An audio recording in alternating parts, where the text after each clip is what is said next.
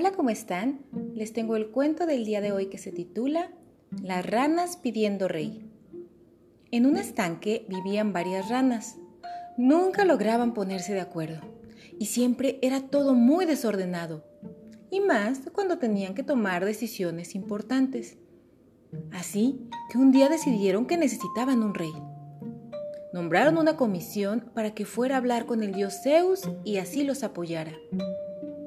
Zeus escuchó lo que le pedían y les dijo que pronto les enviaría a su rey. Así que una noche cayó un fuerte leño de madero a la charca. Todas las ranas se espantaron y buscaron un escondite. Pero cuando vieron que el leño no se movía, salieron a la superficie a conocerlo. Al principio creyeron que era demasiado tranquilo el nuevo rey, pero lo respetaban. Pero al pasar los días, dada la quietud que tenían, empezaron a sentir desprecio por el nuevo rey. Así que brincaron sobre él, se sentaban arriba y se burlaban sin descanso. Al poco tiempo volvió el desorden anterior y todas empezaron a discutir de nuevo.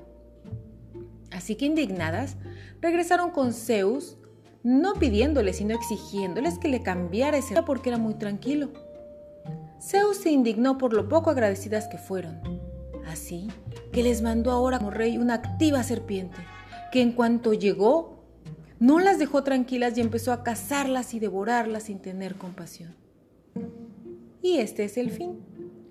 Mm, sé que suena un poco triste porque se comen a las pobres ranas, pero es que recuerden que uno nunca debe de burlarse ni aprovecharse de los demás como lo hicieron las ranas del pobre tronco.